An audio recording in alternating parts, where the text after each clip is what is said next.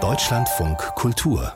Lesart Verehrte Hörerinnen und Hörer, was halten Sie denn von einer Radreisenden, die auf diese Weise durch Europa unterwegs ist? Ich lese mal ein paar Sätze aus Ihrem Buch vor. Ich leide unter der Langsamkeit, mit der ich vorankomme und fange an, mit meinem Rad zu reden, als ob es sich um ein bockiges Maultier handelt. Es ist ein einziges Durchbeißen durch den Wind, den Regen, die Kälte, die Einsamkeit, die angsterfüllten Nächte. Als ich sogar bergab treten muss, um voranzukommen, ist mir klar, dass die Bremse wieder klemmt. Da bin ich ja bald schneller, wenn ich auf einer rostigen Schere nach Norwegen reite.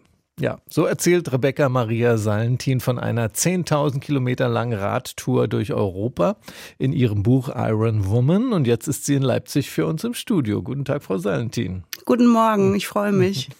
Ja, Sie also und Ihr bockiges Maultier. Wie oft haben Sie denn gedacht, ich lasse das Maultier stehen und lasse überhaupt diese ganze Quälerei bleiben? Ja, das klingt jetzt so, als ob das nur eine Quälerei war, aber das bezog sich ja auf den Schluss der Reise, wo ich mich wirklich durchbeißen musste und hat jetzt ein bisschen ausgeblendet, dass ich davor auch sehr viel Spaß und Vergnügen auf dieser Reise hatte. Aber ich muss schon sagen, ich habe schon öfter mal geflucht über die Wegkonditionen, über das Fahrrad, über das Wetter. Also man, man hat da schon einiges, dem man sich aussetzt und mit dem man klarkommen muss. Klar, wenn man sich fünf Monate lang alleine auf dem Fahrrad durch Europa bewegt, auch in unwegsamem Gelände, da kommt einiges an Schwierigkeiten zusammen. Sie haben schon ein anderes viel gelesenes Buch über eine Reise veröffentlicht, das heißt Club Druschba, zu Fuß auf dem Weg der Freundschaft von Eisenach bis Budapest. Da sind Sie 2700 Kilometer gewandert, jetzt also mit dem Rad auf diesem Iron Curtain Trail, immer am früheren Eisernen Vorhang entlang. Und das, obwohl Ihre Fahrradexpertise beim Abschrauben Abschrauben einer Ventilklappe endet, so schreiben Sie das selbst. Ventilkappe heißt das. Warum wollten Sie das denn überhaupt tun, jetzt diese Reise? Ja, Schuld war tatsächlich die Wanderung, weil ich habe ähm, das Wandern nicht sehr schätzen gelernt, ähm, aber ich habe äh, das Reisen nah an Mensch und Natur ähm, das hat mir sehr, sehr gut gefallen. Und da habe ich schon ehrlich gesagt während der Wanderung auf einem Berg in der Slowakei beschlossen, dass ich demnächst nicht mehr weiter wandern möchte, aber weiter so in der Art reisen möchte und habe schon auf der Wanderung beschlossen, das nächste, als nächstes mache ich eine Radtour und habe auch da schon geschaut, was ich für eine Radtour machen könnte. Und erst wollte ich eine Ostseeumrundung machen und der sogenannte Iron Curtain Trail, der deckt sich äh, teilweise mit der Ostseeumrundung. Und so bin ich auf diesen Iron Curtain Trail gestoßen, von dem hatte ich vorher noch nie was gehört.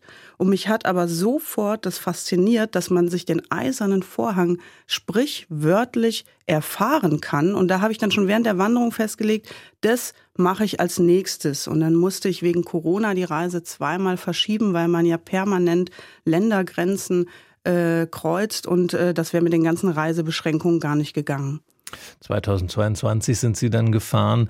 Und Ihr Buch, das sind jetzt eigentlich zwei Bücher ineinander verschränkte Bücher. Das eine ist der Reisebericht, das andere Buch ist auch eine Art Reise in die Geschichte Ihrer Familie, vor allem zur Familie Ihres Vaters.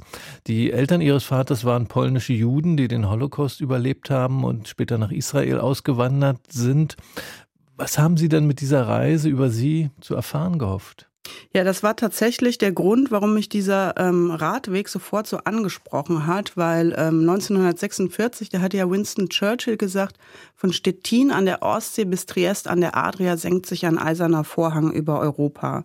Und das ist ziemlich genau der Weg, den meine ähm, Großeltern väterlicherseits im selben Jahr zu Fuß gelaufen sind, auf der Suche nach einer neuen Heimat in nach Polen konnten sie nicht zurück. Ihnen war ja alles geraubt. Die Gemeinde und die Familie waren ermordet und es gab weiter Hass äh, und Gewalt bis hin zu Pogromen gegen jüdische Menschen. Also sind sie diese Linie abgelaufen auf der Suche nach einer neuen Heimat, waren aber nie wirklich irgendwo willkommen. Und mich hat das so fasziniert, dass ich diese Strecke fahren kann, die die viele Jahrzehnte zuvor zu Fuß gelaufen sind. Ähm, und ich habe dann diese Reise genutzt, um parallel zu recherchieren, nicht nur zu meinen Großeltern väterlicherseits, sondern auch zu meinem Großvater mütterlicherseits, dessen Wehrmachtsvergangenheit immer so ein Geheimnis war. Keiner wusste genau, was er da so gemacht hat.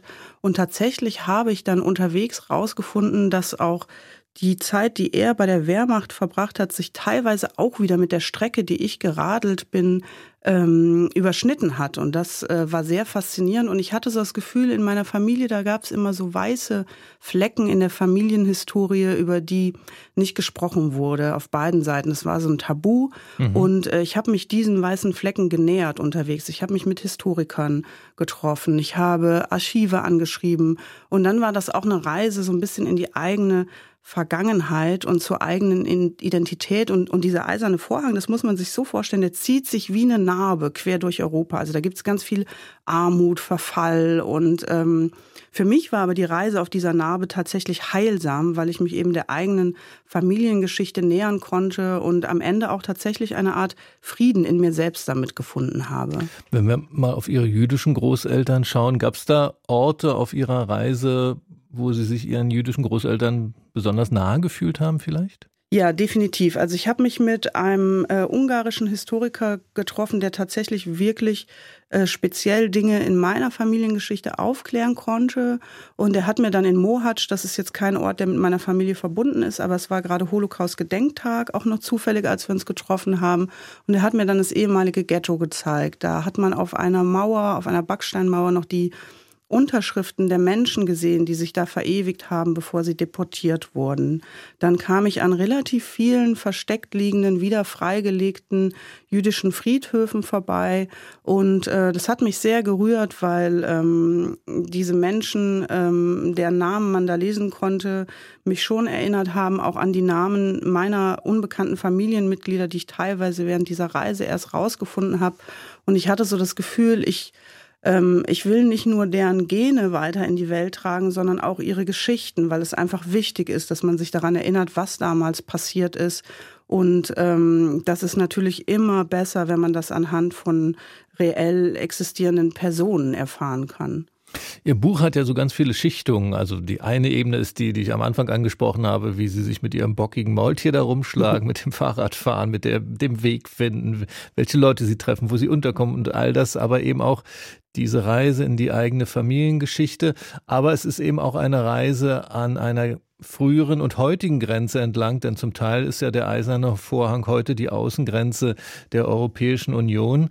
Sie haben dem Buch eine Widmung gegeben und da schreiben Sie, ich widme dieses Buch allen Menschen, die auf ihrem Weg in ein freieres Leben an einer Grenze starben. Und Sie sind eben auch Menschen begegnet, die heute in Europa ein freieres Leben suchen und dabei die Grenze in die EU zu überschreiten versuchen. Was waren das für Begegnungen für Sie? Ja, also das hat mich extrem erschüttert. Also zum einen sieht man an diesem Fahrradweg ähm, immer wieder Relikte des Eisernen Vorhangs und es gibt wahnsinnig viele Erinnerungssteine oder Mahnmale, die ähm, an die Grenztoten aus der Zeit des Eisernen Vorhangs erinnern.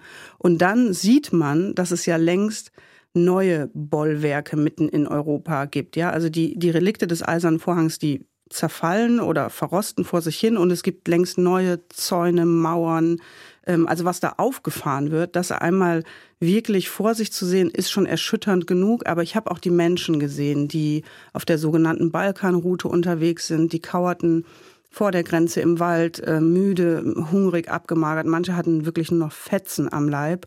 Und an denen vorbei radeln zu können, über diese schwer gesicherte Grenze und da einfach rüberzukommen, nur weil ich zufällig den deutschen Pass habe und man mir meinen eigenen Migrationshintergrund an meiner Hautfarbe nicht ansieht, das hat richtig wehgetan. Und ich war auch in Gegenden unterwegs, wo es regelmäßig zu illegalen Pushbacks kommt. Und ähm, zu den Toten des Eisernen Vorhangs gesellen sich halt längst die der Abschottung Europas. Und das heißt, das Sterben an dieser Grenze hat gar nicht aufgehört. Für Sie selbst war die härteste Grenze, so habe ich es rausgelesen aus Ihrem Buch, der Übergang nach Russland. Sie waren ja im Jahr 2022 unterwegs, als der russische Krieg gegen die Ukraine schon im Gange war. Sie sind sogar zweimal nach Russland eingereist, einmal nach Kaliningrad in diese Enklave und dann wieder ins russische Kernland bei St. Petersburg. In St. Petersburg waren Sie dann länger. Wie haben Sie denn dort die Atmosphäre wahrgenommen, so als Reisende im Sommer 2022? Mhm, das war ja so, dass ganz kurz bevor ich losgeradelt bin, eben Russland die Ukraine überfallen hat und ähm, mir dann ganz viele Menschen gesagt haben, du, das kannst du jetzt nicht machen, du kannst diese Radtour nicht machen, das ist einfach zu gefährlich. Ähm, ich habe dann die Radtour trotzdem gemacht und ich habe mich dann kurzfristig entschieden, trotz Reisewarnung des Auswärtigen Amts auch die ähm, zwei russischen Passagen zu durchradeln. Da gab es relativ viele Hürden zu überwinden ähm, um überhaupt reinzukommen. Aber ich habe das geschafft zweimal mhm. und ich bin auch in Russland ganz ähm, alleine rumgeradelt und habe da auch gezeltet. Aber man konnte damals ähm, keine Hotels buchen. Die europäischen Kreditkarten gingen sowieso nicht. Das heißt, in den Großstädten war ich darauf angewiesen, ähm, privat bei Leuten unterzukommen. Und da wurden mir zum Glück äh, Kontakte vermittelt. In Kaliningrad Stadt und in St. Petersburg habe ich jeweils bei privaten Menschen gelebt, die sich damit ähm, auch ein bisschen in Gefahr gebracht haben. Das waren per Zufall jeweils immer ähm, homosexuelle Menschen, die ja sowieso in ihrem eigenen Land eher verfolgt und mhm. illegal sind. Und es gab tatsächlich einen eklatanten Unterschied zwischen der Atmosphäre in Kaliningrad und in St. Petersburg. In Kaliningrad haben die Leute relativ frei gesprochen. Die haben auch das Wort Krieg in den Mund genommen, ähm, wenn man unter sich war und sich offen dagegen positioniert.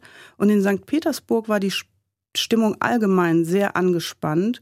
Ähm, und da haben die Leute selbst, ähm, wenn sie allein mit mir in ihrer Küche saßen, nicht wirklich frei gesprochen, ohne sich permanent nervös umzugucken, weil die Angst, belauscht und denunziert zu werden, so groß war. Und das war für mich natürlich auch erschütternd, das mal eins zu eins mitzubekommen. Und in mhm. St. Petersburg war auch Propaganda in den Straßen allgegenwärtig. Jetzt liegt diese Reise grob gerechnet anderthalb Jahre zurück. Sie sind dann, der Ausschnitt, den ich vorhin vorgelesen habe, das war kurz vor Schluss, als Sie dann in Norwegen am Ende des Iron Curtain Trail angekommen waren. Also anderthalb Jahre zurück. Sie haben das Buch inzwischen geschrieben. Das war wahrscheinlich auch nochmal eine Reise. Und äh, wir haben über so verschiedene Ebenen gesprochen des Buches, ähm, auch Ihres Erlebens, wozu ja auch gehört, dass Sie einfach mal oder was heißt einfach mal, dass sie fünf Monate aus ihrem Alltag komplett ausgestiegen sind und da unterwegs waren. Was würden Sie sagen? Wie haben diese fünf Monate Sie verändert? Also ich kann jetzt mehr als eine Ventilkappe abschrauben. Das ist schon mal der erste Punkt. Ich kann jetzt auch platte Reifen äh, reparieren. Das hätte ich vorher nicht gekonnt. Ähm, ich hatte einige Pannen. Da musste ich dann Learning by Doing mich irgendwie mit Hilfe von Dr. YouTube ähm, durchboxen. Das hat funktioniert. Ich ähm, trotz aller Schimpfereien am Ende, also mein Rat und ich, wir hatten am Ende so ein bisschen die Ehekrise. Wir brauchten dann auch eine kleine Paarberatung. Aber wir sind wieder äh, glücklich vereint. Also ich habe das, äh, das Reisen mit dem Fahrrad ist tatsächlich genau mein Ding. Ähm, und ich habe mich ja sehr vielen Ängsten ausgesetzt. Ähm, so dieses Wildzelten ähm, im Wald, wo es auch wilde Tiere wie Bären, Wölfe oder Vielfraße gibt. Das ist was, was für mich immer noch eine Herausforderung ist. Aber ich habe gelernt, dass ich äh, dass meine Ängste nicht weggehen, ähm, aber ich kann mit den Ängsten leben und äh, reisen. Und ähm, was einfach unbezahlbar ist, ist zum einen, wenn man morgens wach wird und man hat die Natur ganz für sich alleine, ja, aber auch diese Begegnungen am Wegesrand. Und das war wirklich ganz, ganz toll. Egal, wo ich hinkam, die Leute sprechen einen sofort an, wenn man mit so einem Reiserad unterwegs ist. Und wenn ich dann gesagt habe, ich radel den eisernen Vorhang, dann hat eigentlich fast jeder sofort seine eigene persönliche mhm. Geschichte damit erzählt. So kamen ganz viele Anekdoten zusammen. Und ich habe gemerkt, dass diese Art des Reisens genau genau das äh, Richtige für mich ist und dass ich das in Zukunft auch weitermachen möchte. Dann bin ich mal gespannt, von welcher Reise Ihr nächstes Buch erzählt. Frau Salentin, Iron Woman heißt jetzt das neue Buch von Rebecca Maria Salentin im Verlag Wohland und Quist erschienen. Haben Sie vielen Dank für das Gespräch. Ja, ich danke Ihnen.